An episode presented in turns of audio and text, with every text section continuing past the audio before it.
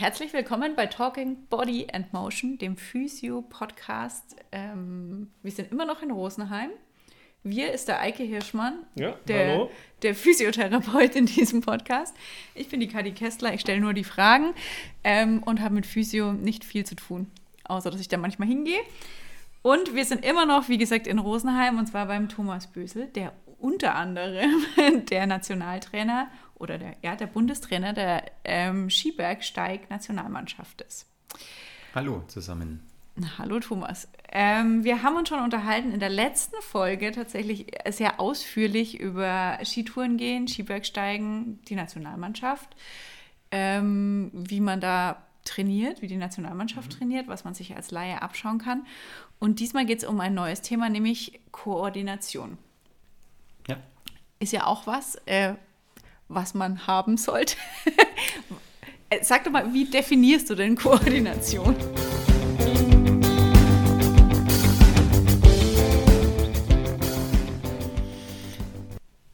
Wie definiere ich Koordination?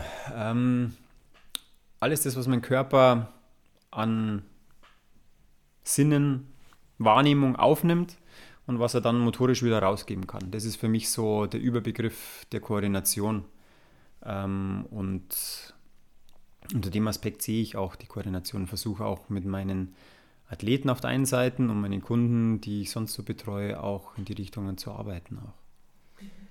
Das ist interessant. Das erste, was ich gemacht habe, ist tatsächlich äh, Google befragt, Koordination, weil ich für mich, also ihr wirklich habt ein Bild von Koordination. Ich finde, du hast es gerade wundervoll äh, beschrieben, ähm, was es bedeutet. Und, aber ich habe auch gedacht, was, was versteht eigentlich so der allgemeine Mensch darunter? Ich sehe das mittlerweile so auf dieses medizinische, äh, therapeutische beschränkt.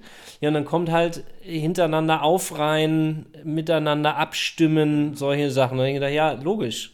Genau, also das Abstimmen, das Aufreihen der Informationen und das Abstimmen der Antwort darauf habe ich mir dann so dahingelegt. Und dann war ich begeistert und habe gesagt, so, heute habe ich meine Arbeit erledigt. Ja, und Koordination, wenn man jetzt mal so bei, in die Bevölkerung reinschaut, heißt Gleichgewicht. Also Koordination ist, wird gleichgesetzt mit Gleichgewicht. Du hast eine gute Koordination, also kannst du gut auf einem Bein stehen oder kannst dich gut auf dem Radl halten Genau. oder sowas. Das ist halt Ko Koordination, aber das ist ja nur ein ganz, ein ganz kleiner ähm, Bruchteil ähm, von Koordination. Deswegen musste ich eben nachgucken, so was bedeutet das jetzt eigentlich wirklich? Weil ich, natürlich kann ich das dann auch dem Patienten immer so schön erklären, dass es dann die Koordination der, des Inputes in, auf den Körper ist und die Reizantwort über die Muskulatur und wie schnell muss welche Muskulatur wann, wo und wie ansteuern, um jetzt diesen Körper auf diesem mit seiner Konstitution auf diesem einen Bein zu balancieren. Genau, ja. So, und aber das ist so eine Erklärung, die fand ich so überhaupt nicht greifbar. Und deswegen habe ich mich dann ins Internet reingehackt und dann das gefunden. Und auf einmal sind mir tatsächlich so sehr viele äh, Steine vom, von den Augen gefallen. Und so, ja, es ist eigentlich ganz, ganz schön. Ja, es war ein schweres Gewicht. Ich, ich denke ja auch ganz schnell an Schlagzeugspielen bei Koordination. Koordination ist ja nicht nur im Sport äh, bewandert, es ist ja auch, du sprichst es an, Instrumentspielen. Es hat alles mit unserer Schaltzentrale zu tun. Ähm, da, da oben muss alles verhortet sein und müssen die Bewegungsabläufe beim Schlagzeuger genauso perfektioniert werden wie beim Sportler, der einen Ball wahrnehmen kann, wie er ihm zugespielt wird, wie er gepasst wird und wie er damit umgeht und ihn weiterspielt. Ähm, oder beim, beim Mountainbiker, der einen Trail runterfährt, dass er wahrnimmt, wo jetzt da die Wurzeln sind und wie jetzt auf dem, ähm, sein Körperschwerpunkt auf dem Fahrrad hat, damit er jetzt da keinen Abflug macht. Also es sind viele, viele Facetten, die da reinspielen. Und ähm, wie gesagt, beim Instrument, der, der Geigenspieler muss sei die Koordination der Finger ähm, können, muss den Ton hören, passt es so, passt es nicht so, wie ist der Rhythmus, ähm, Rhythmusfähigkeit ist ja auch eine äh, koordinative äh, Fertigkeit. Äh, Es spielt alles mit rein, das ist nicht nur im, im Sport zu, zu Hause. Laufen nach Musik, ja. Ja.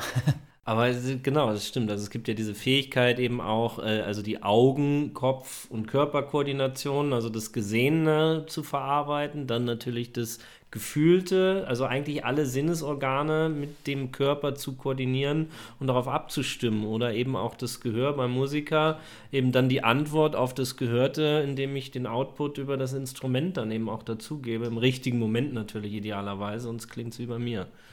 nicht so schön. Ja, und du hast das äh, gerade angesprochen, was ich total spannend finde. Ähm, das Hören ähm, spielt auch im Sport auch eine große Rolle. Und ich denke auch, wenn man jetzt so an die letzte oder wie es losgegangen ist mit Corona und wie die ersten Fußballer wieder auf dem mhm. Fußballspieler wieder auf dem Platz haben dürfen und sie mit dieser Situation maximal überfordert waren, dass da keine Zuschauer da waren, mhm. ähm, dass das ich höre jetzt meinen Mitspieler, meinen Gegenspieler viel, viel deutlicher. Ich höre die Kommandos viel, viel deutlicher, die vielleicht ähm, besonders verrauscht gewesen sind oder den Trainer ganz anders und kann das alles besser wahrnehmen oder es irritiert mich äh, in meiner Aktion. Und ich bin gespannt, wenn wieder die Zuschauer im Stadion sind, wie da die ersten Spiele ablaufen werden.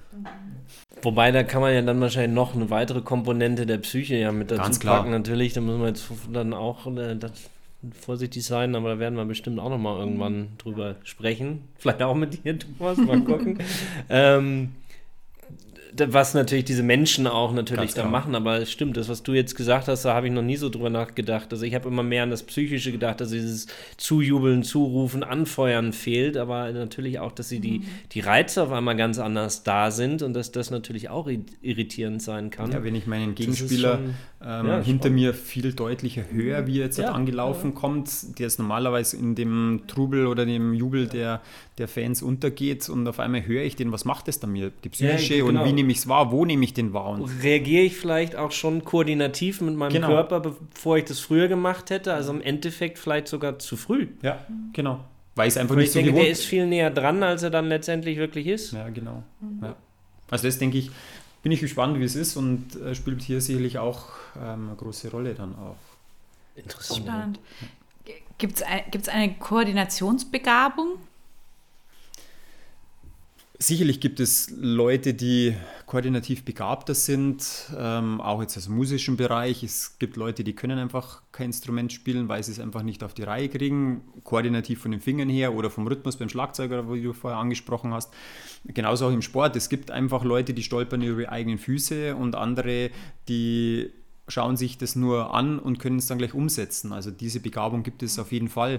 Ähm, aber auch im älteren Lebensabschnitt kann man koordinative äh, Fertigkeiten und die Fähigkeit, stabil zu sein, wenn man es jetzt mal als allgemeine Sache sieht, auch lernen. Auch die ganze Sturzprophylaxe im Alter ähm, hat auch viel mit Koordination und koordinativen Fertigkeiten zu tun. Also das ist was, was man auch sicherlich erhalten kann und erlernen kann dann auch.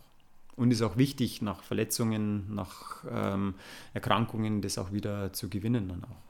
Jetzt hast du es gerade schon angesprochen, äh, so ein bisschen eben mit Sturzprophylaxe oder eben nach Verletzungen. Wozu brauche ich denn gute koordinative Fähigkeiten im Sport? Ja, um eine möglichst zielgerichtete Bewegung auszuführen, dass die Bewegung wirklich so passt, dass ich an, im Sport jetzt optimale Leistung erziele, Torschuss mache, einen optimalen Pass ähm, auflege oder was auch immer, dass ich wirklich, dass die Präzision einfach passt, die Bewegung perfektioniert wird, präzise und perfektioniert wird im Endeffekt auch. Effektiv. Effektiv. Das ist auch eine ganz wichtige Sache. Das ist mir auch immer ganz, ganz wichtig, dass es ja einfach damit eine perfekt präzise und effektive Bewegung ist.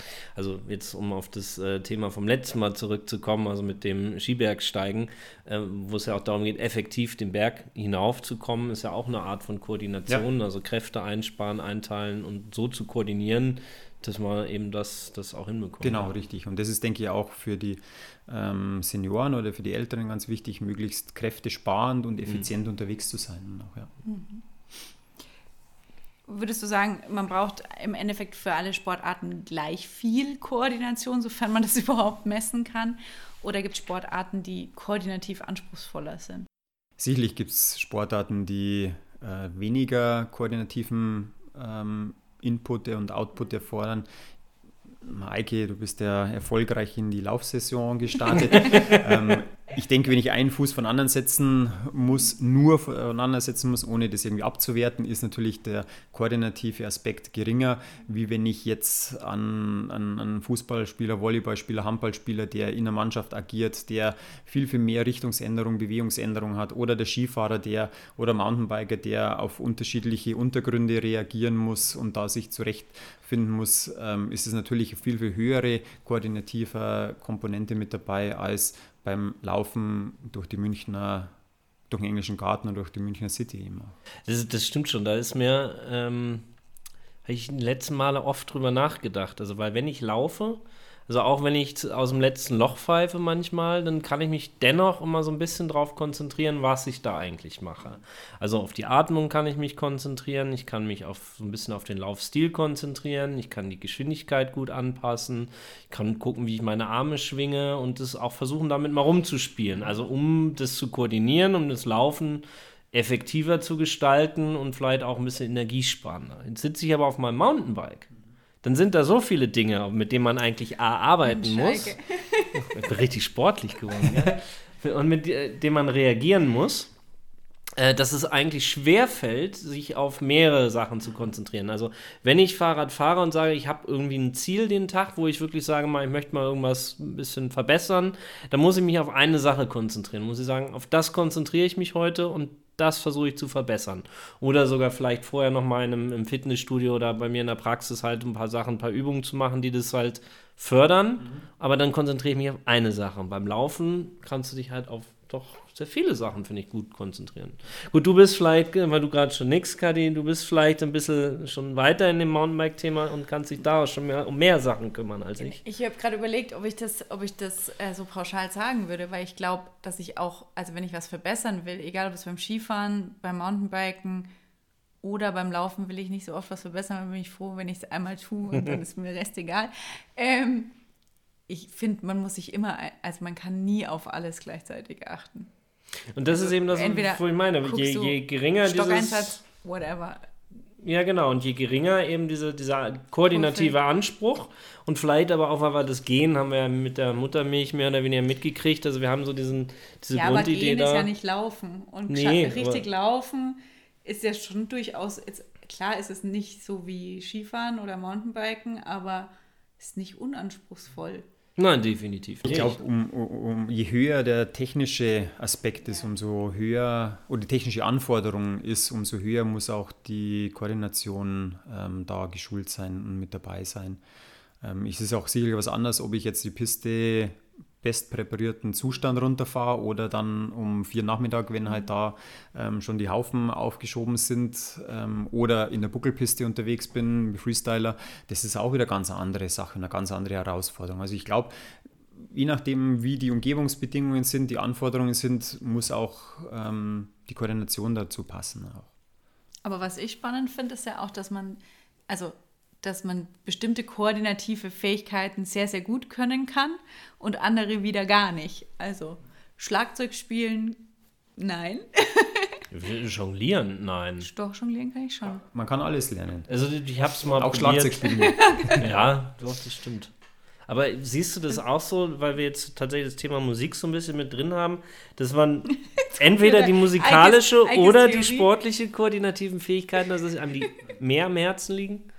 Du das auch schon mal beobachtet? Nee, oder? ich glaube sogar, dass, dass, dass beides da ist. Also ich kenne einige, die sind gute Musiker ähm, und trotzdem auf Leistungsniveau unterwegs im Sport. Also ähm, ich glaube, dass sich das sogar ergänzt. Und dann sind wir wieder bei dem, wo das Ganze entsteht, in unserem Gehirn oben, wie die Synapsen verschalten sind. Und wenn sich die gut verschalten lassen oder wenn viele verschalten sind, dann fällt es mir leichter, das eine auf das andere zu projizieren oder aus dem einen was rauszuziehen. Wenn ich die Fähigkeit habe, mit den Fingern schnell zu agieren, dann kann ich vielleicht auch gut mit dem Ball umgehen, Handball oder, oder mit dem Schläger umgehen als Tennisspieler oder Hockeyspieler oder was auch immer. Also das denke ich schon auch, dass das ähm, sogar ein Benefit ist. Eben auch. Mhm. Aber es heißt nicht, dass jeder Musiker gut Sportler ist und auch nicht anders. Darauf wollte ich jetzt auch nicht hinaus, aber so bei dem, bei dem Stokelnden, über die eigenen Füße stolpernden, habe ich vorhin tatsächlich eher so den, den Hippie-Gitarrenspieler äh, vor Augen gehabt dann. Genau. So, äh, das Beispiel jetzt um keine Klischees, aber ähm, so und da schon öfter mal drüber nachgedacht habe, ob es das eine oder das andere vielleicht auch einfach so priorisiert dann manchmal ist. Ob, das, ob du das auch beobachtet hast. Ich glaube, es gibt in alle Richtungen alle Ausprägungen auf jeden Fall. Ja. Welche Rolle spielt die Koordination denn beim Skibergsteigen? Dadurch, dass wir auch bergab fahren äh, im schwierigen Gelände, also wir haben keine gut präparierten Pisten, äh, sondern sind fast ausschließlich im freien Gelände spielt das, unterwegs spielt das eine große Rolle. Und auch diese Fertigkeit, ähm, des Wechsels das muss auch perfektioniert werden, die Fälle möglichst schnell abzuziehen, ähm, die Fälle möglichst schnell aufzuziehen. Und da sind wir wieder so bei dem Bereich Verbesserung der koordinativen Fähigkeiten Richtung Automatismus im Endeffekt auch. Und ähm, da spielt das natürlich eine große Rolle dann auch. Das Gehen an sich, bergauf gehen, ist vom Bewegungsablauf, sind wir wieder beim Laufen, relativ mit wenig koordinativem Aufwand verbunden. Aber wenn man dann schon nicht mehr gerade geht, sondern Spitzkehren geht, muss ich auch die Spitzkehre können und muss auch den Fuß hinten rauskicken können, braucht mal Beweglichkeit, was auch wieder in die Koordination reinspielt. Ähm, wie weit kann ich meine Gelenke, habe ich meine Gelenke unter Kontrolle, wie nehme ich die wahr? Ähm, und da spielt die Beweglichkeit dann auch wieder eine Rolle. Und wie komme ich dann um die Spitzkehre rum dann auch? Also das ist schon ähm, gewisse technische Anforderungen, wo die Koordination ähm, auch dann wieder eine Rolle spielt. Trainierst du mit deinen Athleten und Athletinnen Koordination mal unabhängig von den eigentlichen Bewegungsabläufen, also jetzt zum Beispiel vom Wechsel oder von den Spitzkehren abgesehen? Ja klar, also bei uns Slackline ähm, ist auch bei uns da, weil natürlich die ganze Rumpfstabilität, die Ganzkörperstabilität natürlich auch eine sehr, sehr große Rolle spielt. Ähm, auch im Jonglieren sind wir dabei, auch Auge-Hand-Koordination, weil sie müssen an den Ski greifen können, sie müssen die Fälle runtergreifen können, sie müssen wahrnehmen beim Abfahren, wo was ist. Also das spielt natürlich auch eine Rolle. Und und ähm, seit einem Jahr bin ich auch so im neurozentrierten Training so ein bisschen unterwegs und versuche natürlich die Sachen, die ich da mitbekommen habe, auch äh, an Athleten weiterzugeben. Auch, auch im Krafttraining-Bereich, um da nochmal ganz einen anderen Reiz zu setzen auch. Ich glaube, dass es nicht alle äh, wissen, was neurozentriertes Training ist. Kannst du das kurz erklären? Ja, bekannt worden ist es durch einen Lars Lienhardt bei uns in Deutschland über Neuroathletik, der in Brasilien unsere Fußballer mit auch vielleicht zum Weltmeistertitel gebracht hat. ähm, und ähm, kommt aber aus Amerika vom Dr. Job ähm, und hat halt ihm halt genau das, was wir am Anfang schon gesagt haben, diese Fokus auf die Wahrnehmung ähm, über die Sinne, über die Propriozeption, also die Gelenkstellung, die Muskelspannung im Körper und auch, wie wird das im Gehirn verarbeitet und wie kommt der Output dann im Endeffekt raus. Und das eben halt auf den Sport bezogen. Also sehr, sehr viel über die Wahrnehmung wird hier gearbeitet, um das Gehirn auf die Bewegung vorzubereiten, die dann in der Disziplin dann eben gefordert ist. So glaube ich, würde ich es mal zusammenfassen auch. Kannst du oder kann man quasi die, die Wichtigkeit der Koordination im Vergleich zu Kraft oder Ausdauer in Relation setzen? Es hat alles einen Einfluss auf die sportliche Leistungsfähigkeit. Ähm, und wie wir vorher schon gesagt haben, umso technisch anspruchsvoller die Sportart ist oder die Bewegung allgemein, es muss ja nicht unbedingt der Sportart sein. Im Krafttraining kann es ja auch in Anführungszeichen nur ein, äh, eine vernünftige, saubere Kniebeuge sein. Da ist der koordinative Anspruch natürlich auch da, mit anderen Faktoren auch mit dabei. Und wenn ich da auf hohem Leistungsniveau unterwegs sein will oder das fürs Training brauche, um in das Niveau zu kommen, brauche ich da auch die, ähm, die koordinativen ähm, Effekte und die Ko Koordination dann auch. Somit spielt das alles in gewisser Weise mit rein. Klar, ein Marathonläufer, der eine hohe Ausdauerkomponente hat, braucht natürlich weniger ähm, im koordinativen Bereich, braucht weniger vielleicht an, an Kraftkomponente auch. Aber er braucht sicherlich auch eine Beweglichkeitskomponente, um einen langen Schritt zu gehen. Und so ist es bei allen Sportarten genauso. Man muss halt schauen, wie, wie steht es in welchen Wechselbeziehungen und wo habe ich mehr in diesem Anforderungsprofil der Sportart oder der Disziplin oder der Bewegung und wo habe ich dann weniger im Endeffekt auch. Und das ist, glaube ich, auch die, die die Wichtigkeit als Trainer oder als Sportwissenschaftler genau auf die, die Disziplin, auf die Bewegung zu schauen, was braucht der Sportler, der Athlet, der Patient, ich habe ja auch lange in der Reha gearbeitet, ähm, was braucht er und wo hat er seine Defizite, wo hat er seine Schwächen und woran liegt es eben halt? Liegt es jetzt, weil die Beweglichkeit fehlt und komme ich da vielleicht weiter oder liegt es an der koordinativen Seite, weil er die Muskulatur nicht ansteuern kann, warum auch immer, ähm, oder was für andere Gründe sind es da? Oder fehlt es wirklich an der Kraft? Obwohl ich ein Spruch, der ist schon sehr, sehr alt, glaube ich, irgendein Reifenhersteller hat einmal gesagt, Power is nothing without control. Und den finde ich sehr brisant. Ich kann nur Leistung bringen, wenn ich die Kontrolle drüber habe. Wie schnell erkennt man das an, was es liegt? Also wenn du dir jetzt so einen Bewegungsablauf anschaust bei einem Sportler und es funktioniert nicht, siehst du dann gleich, ah ja, ist Kraft. oder oder braucht es da auch manchmal ein Also bisschen? ich glaube, ich ähm, habe schon viel Bewegungserfahrung, auch selber in verschiedenen Sportarten sammeln dürfen und habe dadurch schon ein breites Repertoire an, an Bildern in meinem Kopf. Aber dass ich es gleich rausfiltere, ist auch nicht immer der Fall. Also da brauche ich schon zweimal draufschauen, dreimal draufschauen oder dann mal auch andere Blickwinkel, mal vielleicht sogar Videoanalyse mit dazu.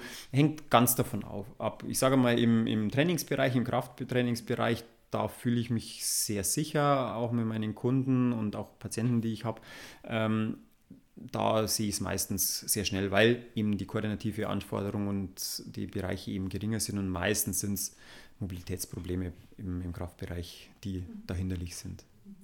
Je professioneller, desto besser können sie auch häufig bescheißen. Also, das, Ja. das, also sie können halt besser kompensieren und deswegen fällt es auch manchmal schwieriger, äh, Okay. wirklich äh, visuell zu, zu sehen, ist es jetzt wirklich äh, ähm, ein koordinatives Problem oder ist es wirklich das Kraftproblem, wo man dann wirklich äh, mal ganz kurz ein, zwei Tests äh, machen muss, um dann wirklich sich zu bestätigen. Also weicht er einfach nur aus oder kann das einfach nur nicht koordinieren?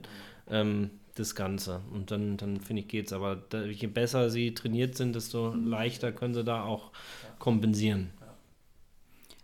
Ich glaube, die, die wirklich einzigen Male, wo ich mich aktiv mit Koordination auseinandergesetzt habe, war immer nach irgendwelchen Verletzungen in, in, in der Physio.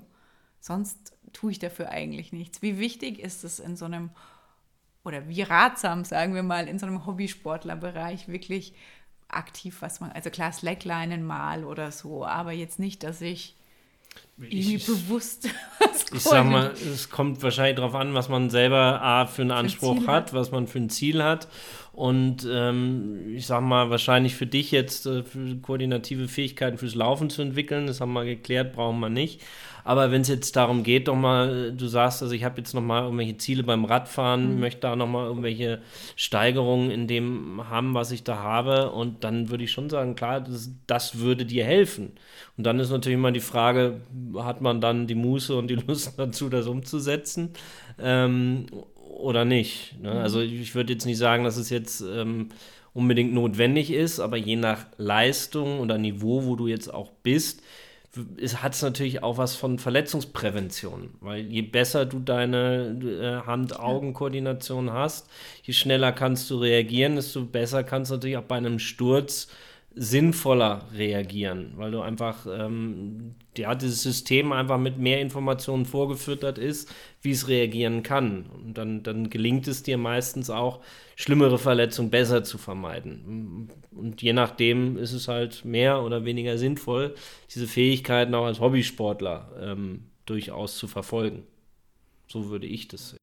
Also würde ich genauso sehen, ich würde es sogar noch ergänzen, umso breiter dein Bewegungsrepertoire ist, ähm, umso besser bist du auf etwaige Situationen gefasst und umso öfters du aus deiner Komfortzone ähm, rauskommst, umso öfters, ähm, also bewegungstechnisch aus der Komfortzone rauskommst, umso mehr Erfahrungen sammelst du und umso mehr kannst du da wieder gewappnet sein, wenn irgendwas kommt auf dich, was sonst dich vielleicht beim Radlfahren vom Sattel holen würde. Und wenn man zufrieden ist, da wo man ist, dann ist, glaube ich, auch alles gut. Genau, aber wenn man eben auch gerne pushen möchte, irgendwo in eine gewisse Richtung, dann ist es natürlich auch ratsam, diese, dieses, äh, die, die Lücke, die da über das Pushen über Limits entsteht, auch irgendwie wieder aufzufüllen. Mir ist gerade eingefallen, dass gut stürzen können ja dann tatsächlich auch was koordinat also Ja. eine koordinative Fähigkeit ist. Bin ich nicht so schlecht drin. Ne, dann ist doch, dann ist doch gut. Nee, bin ich spannend. Ähm, ja, also definitiv. Also je, je besser oder je mehr Informationen du hast, das ist eigentlich nochmal ein schönes Wort gewesen, was du gerade ins Spiel gebracht hast, äh, wie etwas ablaufen kann, desto besser kannst du darauf reagieren und dann ähm, eben das Abrollen über die Schulter zum Beispiel oder beim, beim Fahrradsturz eben ein bisschen besser koordinieren, dass du halt nicht komplett aufs Schulter-Eckgelenk fällst und dann nach im Krankenhaus landest, sondern dich wirklich ein bisschen runter machst und so dann besser absteigst. Die Reaktionsfähigkeit. Die Reaktionsfähigkeit, dazu, die ne? Erfahrung, die man da gesammelt hat, was vielleicht schlecht war, was vielleicht besser war. Und das sind alles so, die in so, so im, im Hirn auch ja, auf, auf Schnellreaktionsebene Informationen gefüttern. Also wenn du aufs Fahrrad steigst, dann füttert dein Hirn, dein Körper schon mit gewissen Reaktionen und, und ist drauf gefasst. Und je weniger die quasi im System verankert sind, desto bewusster muss es geschehen. Und alles, was bewusst geschehen muss, ist langsam. Und alles, was unbewusst geschehen kann, ist schnell. Können wir vielleicht mal schnell ein kurzes Beispiel machen? Faltet mal eure Hände. So, so, so falten, so falten, genau. Jetzt ist ein Daumen oben. Jetzt macht es mir auf und nimmt den anderen Daumen nach oben. Wie fühlt es sich an? Ja, komisch. Komisch. Genau. Unge ungewohnt. Ungewohnt, ungewohnt. Und man muss erstmal überlegen. Ne? Ja, muss man überlegen. Ja. Boah, ich weiß gar nicht. Und verschränken wir die Arme. So, eine, Hand von, eine Hand von hinten, eine Hand von vorne. Jetzt nehmen wir sie auf und mach sie andersrum. Ja, da, da finde ich es krasser, ehrlicherweise. Ich weiß gar nicht, warum. Das finde ich nicht so schlimm. Doch, das finde ich komisch. Ja, ja, aber so ist es. Das eine ist ein bekanntes Bewegungsmuster, bekannte Bewegung, da brauchst du gar nicht drüber nachdenken. Und wenn es andersrum geht, musst du erst überlegen, wie mache ich es, beziehungsweise wie fühlt es sich an. Und es fühlt sich im ersten Moment vielleicht komisch an. Und das ist genau das, was Eike gesagt hat, eben, dass ähm, Sachen einfach in unserem Gehirn abgespeichert sind. Da braucht man gar nicht drüber nachdenken. Und wenn ich es anders machen muss, muss ich es nachdenken oder ist das Gehirn im ersten Moment ein bisschen überfordert. Und das sind die Bewegungserfahrungen, die ich sammle. Und ähm, die, umso mehr ich da habe, umso besser tue ich mich da auch immer. Positiv wie negativ immer. Ja. Das stimmt. Ja, ich finde es auch immer spannend, wenn man mal neue Übungen macht oder so. Also jetzt so beim Trainieren oder ja, also das finde ich immer, da denke ich mir so, ach nee, eigentlich habe ich keine Lust da drauf, weil das kann ich nicht so gut. Aber ich zwinge mich dann schon immer dazu, mal was Neues auszuprobieren, weil ich mir denke, ja, wird schon, wird schon schlau sein, dem Körper mal was Neues zu lernen. Öfter mal Oder fordern. dem Hirn. Ja. Einfach, einfach mal fordern. Ich musste gerade tatsächlich etwas grinsen, weil ich heute die Erfahrung mit einer Patientin gemacht habe. Vielleicht hört sich das Ganze ja auch an. Ähm, gegen den Widerstand, also mit so, mit einem, äh, so einer Art Terraband, also mit so einem Gummiband, gegen den Widerstand einbeinig auf so einen, so einen Jumper, so, einen, so eine wackelige Unterlage zu springen und von der weiter. Und das ist immer rechtes Bein vor, linkes Bein vor und dann haben wir später, aber erst nicht nach jedem Mal, sondern nach 10, 15 Mal dann mal das Bein gewechselt. Und auf einmal ist, hat nichts mehr geklappt, weil diese, diese Information über das, wie ich abspringe, wie ich lande und wie ich gegen diesen Zug mit dem Gummiband arbeiten muss, jetzt auf, wenn ich rechts vorne, dann muss ich so viel, wenn ich links vorne, muss ich so viel. Und dann hat man das geändert und sie ist schlichtweg dann öfter mal runtergefallen, weil einfach die falsche Information über den Zug in den Körper gefüttert wurde. Ich finde es auch so spannend, wenn man so, also das hatten wir ja auch schon wenn nach meinen Verletzungen, wenn man so dann wirklich Probleme hat, Muskeln anzusteuern und man sich denkt, das gibt's doch nicht, das muss jetzt funktionieren. Ja, Das ist, ähm, Es wird dann auch vom, vom, vom Körper einfach, brauche ich nicht, kostet Energie, schalte ich ab. Da habe ich aber Wahnsinnserfahrung gemacht. Ähm, wenn wir jetzt wieder so ein bisschen in Richtung Neurozentrierten und Wahrnehmungen gehen, ähm, Standardübung, einbeinige ähm, Deadlifts ohne Zusatzgewicht, einfach nur mit den Fingern auf den Boden kommen, einbeinig. Ist Standardübung, nichts groß ansprechend für die Gesäßmuskulatur, Hüftstrecker. Ähm, und ähm, ich habe mir da so Lichter besorgt, ähm, die blinken oder die aufleuchten. Da war die Aufgabe, okay, immer mit der rechten Hand, wenn es blaue, wenn das Licht blau blau- leuchtet und mit der linken Hand, wenn es äh, rot leuchtet. Und die Leute waren in 0, nix platt. Die Gesäßmuskulatur war so am Ende. Die haben gesagt, boah, hör auf, wie kann ich, mein, mein Hintern tut mir schon so weh. Nur weil hier jetzt halt dieses Gehirn mit weiter da ist. Äh, Okay, äh, mit Rot links, äh, Blau rechts tippen und eben halt die Bewegung dann noch mit auszuführen dann auch. Also diese Wahrnehmung, wo blinkt es jetzt oder wo leuchtet es jetzt und wo muss ich mit welcher Hand hin. Und es war so ein starker Reiz für die, dass die Muskulatur am Anschlag war. Obwohl die Übung ohne Zusatzgewicht, ohne irgendwas gemacht wird. Normalerweise mit der Kettlebell in der Hand oder mit der Langhantel in der Hand, ohne Probleme mit Zusatzgewicht, aber durch diesen neuronalen Reiz, durch diesen Wahrnehmungsreiz waren die voll am Ende. Wenn du dann Alles wahrscheinlich nur das Licht wegnimmst, ist auch schon Genau. was anderes. Ja. Das finde ich total spannend. Das, also das, ich kenne es vom Mountainbiken, wenn man einen wirklich anspruchsvollen Trail fährt, dann muss ich zwischendrin stehen bleiben, weil ich mich quasi wieder, also ich bin dann K.O., weil ich mich neu konzentrieren mhm. muss, so, weil diese ja. ganze Informationsverarbeitung ja. irgendwann nicht mehr klappt. Deswegen kann ich mir voll gut vorstellen, würde mir wahrscheinlich ganz genauso gehen. Das hm. ist total spannend. Aber so, dass dann wirklich die auch mehr sagen, mein Arsch tut mir mehr weh, mhm. das, das finde ich auch das ganz ist interessant. Noch mal, noch ja. konkreter, ja. Ja, das habe ich auch mit meinen Athleten mal gemacht. Da haben wir so einen, eben so einen Sprintparcours in der Turnhalle aufgebaut, auch mit Licht, äh, Ding und zuerst ohne Licht und einfach nur so durchlaufen und dann eben reagieren auf die, die Lichter eben. Und die haben auch gesagt, die waren fix und alle. Also das war nochmal so ein mehr an Input äh, und, und an Herausforderungen und Anforderungen für die, dass das wirklich um ein ganzes Stück höher. Das ist interessant, muss ich nochmal anders äh, betrachten, weil ich habe halt häufig eher so diesen, diesen motivativen Charakter, den ich, deswegen setze ich es auch sehr, sehr viel ein, weil das einfach bei sehr vielen einfach einen sehr positiven Effekt hat. Also gerade gut, bei mir sind es natürlich auch häufig Verletzte, die vielleicht auch mal der eine mehr oder weniger was mit Bewegungen dann auch ähm, zu tun hat, um einfach zu motivieren, Bewegungen zu machen, die er vielleicht auch nicht so gerne macht oder eben auch äh, gewisse Limits zu pushen und das dann eben durch so eine Animation auch immer ganz gut funktioniert. Ähm, aber das eben auch so, dann diesen, diesen Aspekt dahinter, das äh, werde ich jetzt mal auf jeden Fall mal anders betrachten, ja. Also die Ermüdungskomponente ist da viel, viel höher eben auch. Mhm. Weil das zentrale Nervensystem einfach mhm. da deutlich mehr stimuliert wird und deutlich mehr unter Stress gesetzt wird eben auch. Also das ist so meine Erfahrung, die ich gemacht habe. Spannend. Ja. Mehr mit Licht arbeiten. Jetzt hast du vorhin schon Slacklinen zum Beispiel angesprochen. Ähm, hast du noch so, und, und Jonglieren hatten wir auch schon, oder habt ihr auch noch Tipps, was es so für spielerische Arten gibt, an der Koordination zu arbeiten? Also Basissachen sind Einbein, Einbeinstand, Einbeinübungen. Also das ist was, was jeder machen kann, das ich im Alltag machen kann. Klassischerweise immer so Zähne putzen auf einem Bein. Da habe ich mal Ärger gekriegt ja. mit, mit, mit einem Zahnarzt. okay. Also, also so. Da, da habe ich dann gesagt, ja warum denn? Ja beim Zähneputzen soll man sich aufs Zähneputzen konzentrieren. Da habe ich gesagt, okay gut, dann beim Zähneputzen bitte Zähne putzen, aber dann den Einbeinstand machen. Und dann kam er wieder und dann frei, und wie war's? Meinte sowieso was? Sag ich ja mit dem Einbeinstand. Oh, den habe ich vergessen. Da sage ich, ja, deswegen beim Zähneputzen, das vergessen sie ja auch nicht, oder? Genau, richtig, ja. Ja, und elektrische Zahnbürste macht das Ganze ein bisschen einfacher. Da kann man sich dann auf beides besser konzentrieren. Ja. ja, aber es sind einfach sich im Alltag Herausforderungen suchen. Mal, wenn irgendwelche Markierungen auf der Straße sind oder so, da mal drüber steigen, Kreuzschritte machen, ähm, mal kinderspielmäßig bei den Pflastersteinen mal hüpfen von einem ins nächste oder mal versuchen, nicht auf die Fugen zu steigen. Solche Sachen kann man alles den Alltag mit einmal. Das kann jeder machen eben auch.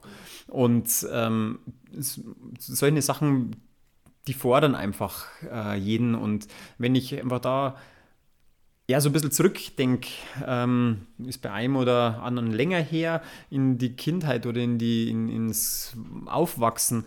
Was machen Kinder? Die lernen eben durch Bewegung und, und durch Erfahrung von neuen Umgebungen, neuen Spielwiesen, durchs Klettern, durchs Hangeln, durchs ähm, Rumkrabbeln, sich am Boden legen, ähm, wieder aufstehen. Und das ist, sage ich mal, den Erwachsenen geht es immer mehr verloren. Und wenn wir uns da mehr an den Kindern orientieren, die die Möglichkeit haben, draußen zu spielen, ähm, dann tun wir da auf jeden Fall was Gutes. Weil im Endeffekt das motorische Lernen, wenn man ganz noch weiter zurückgeht, nach der Geburt bis zum zweiten Lebensjahr, glaube so viel wie wir in diesen zwei Jahren an motorischen Lernen und, und Bewegungsfähigkeiten lernen, machen wir das ganze Leben nicht mehr. Wenn man sich überlegt, woher wir kommen, aus ja. der Rückenlage, in der, in der in Kinderbettchen drin und dann nach einem Jahr können wir laufen, können dann springen, können hüpfen. Ne, aufstehen, hinfallen, aufstehen, hinfallen. Ja. Also was lernen wir daraus? Ruhig mal hinfallen. Ja, ja. genau. Und yes. wieder aufstehen. Sich mal auf den Boden legen, sich mal im Boden wälzen, mal von der Bauchlage in die Rückenlage drehen. Ähm, ich habe das Glück, dass ich drei so Animateure daheim habe, die mich fordern. Ähm, von daher gesehen ist, und von denen habe ich auch sehr, sehr viel gelernt auch. Und auch das Zutrauen wieder, auch bei den Kindern, dass sie mal die Treppe raufkrabbeln können, ähm, auch wenn die Gefahr ist, dass sie vielleicht eine Stufe runterfallen. Ähm, aber das ihnen ermöglichen und da glaube ich, können wir Erwachsene auch viel ähm, davon lernen, wenn wir wieder so ein bisschen mit den kindlichen Augen das Ganze betrachten. Mhm. Und es spricht auch nichts dagegen, mal auch selber am Spielplatz sich ans Klettergerüst hinzuhängen oder da mal rumzuklettern eben auch. Gerade wenn man Kinder hat, dann ist es gut, dann fällt es nicht so auf, wenn man danach klettert. Aber das denke ich, das ist was, was wir in unseren Alltag auch mit einbauen können. Dem kann ich mich auch nur anschließen. Also es sind auch so die Sachen, die ich halt auch häufig einfach so äh, im Hinterkopf habe, mitgebe sage einfach, es ist so, es ist ja einfach einfach, einfach mal auf einem Bein stellen und einfach mal versuchen, auf einem Bein frei zu stehen. Ja, oder auch mal ein Auge zumachen. Ja. Da habe ich auch gerade dran gedacht, wobei das mache ich seltener tatsächlich, weil da, dazu kommt es kaum. Ja, das ist schon, ja, das ist für viele schon zu Das ist schon so, ja, sehr, sehr koordinativ, sehr anspruchsvoll ist. Aber da sehen wir, wie stark wir auf unser visuelles System äh, fokussiert sind auch. Und wenn da Probleme sind, ich das Problem ist, ich bin Brillenträger, ist ein kleines Gefängnis für die Augen. Ähm, wie ist meine äh, Wahrnehmung im Raum, was ja auch wieder für die Koordination eine ganz, ganz wichtige Sache ist, gerade im Sport, wenn ich in Mannschaftssportarten bin, wo ist mein Gegner, wo ist mein Mitspieler, wo ist der Ball, ähm, spielt das eine riesengroße Rolle. Auch wie nehme ich das Ganze wahr dann auch wieder. Ja, und vor allen Dingen auch auf einem Bein zu stehen, vielleicht auch einfach mal den Kopf zu drehen ja. und nicht immer diesen Punkt zu fixieren, weil das ist ja dann auch das, was, was bei einem Mannschaftssport, also ich renne auf das Ziel zu, muss aber den hinter mir beobachten und vielleicht mal kurz ein bisschen nach rechts gucken, aber darf mein Ziel nicht aus den Augen verlieren. Ne? Und dann sind wir wieder da, ähm, dass die ganze Ansteuerung der Nackenmuskulatur sehr, sehr stark über die Augen geprägt ist. Das Zusammenhang auch eine ganz große Rolle ist. Wie hängt es zusammen mit dem Gleichgewichtsorgan dann auch natürlich, das darf man natürlich gar nicht vergessen, ähm, im Ohr drinnen. Und das ist dieses Zusammenspiel, wenn ich das versuche immer zu aktivieren, zu fordern. Wie gesagt, wir haben es über die Komfortzone gehabt, wenn, vorher schon. Wenn ich da immer versuche, wenn ich das möchte, ein bisschen rauszukommen, dann ist es für den Alltag auf jeden Fall auch nur positiv. Rückwärts Skifahren mussten ja. wir immer machen. Oh ja. Oh, da. Oh, hm. Das hilft aber. Ja. Das ist echt so, finde ich. Blind Skifahren. Ja. Nein. Doch. Das ja, steigt aber auch das Verletzungsrisiko. Ja, mit Hilfe natürlich, mit Partner, ist ganz klar. Vielen Dank. Ähm, das fand ich sehr spannend nochmal zur Koordination. Thomas? Wissen wir schon unser nächstes Thema? Nee, wissen wir noch nicht, oder? Ähm, nein, wissen wir noch nicht. Wir haben so ein paar Ideen, aber es kommt so ein bisschen drauf, die terminliche Abstimmung kommt das noch ein bisschen mit ja. unseren Gästen drauf an, ja. Aber wir nehmen auch gern Vorschläge entgegen. Wie, an welche E-Mail-Adresse? Vorschläge. Äh, am besten äh, tatsächlich äh, per WhatsApp, weil das ist ja natürlich äh, modern. Und deswegen, wir können es per WhatsApp schicken und zwar an eine Festnetznummer. Das ist nämlich das äh, Spannende daran. Und zwar die 089 99 82 939 40. Nochmal? Das ist die 089 für München, dann die 99 829 394 und die 0. Auch gern Sprachnachrichten, oder? Sprachnachrichten, sehr gerne, dann können wir auch mal was vorspielen. Ähm, und auch sonst, wenn Fragen sind, wir versuchen sie immer zu beantworten. Und ansonsten einfach auch Kontakt über sozialen Medien, äh, Instagram einfach drunter posten, Fragen. Genau. Gut. Und wir ähm, gehen Skitouren und fahren rückwärts runter. Genau. Und blind. Genau.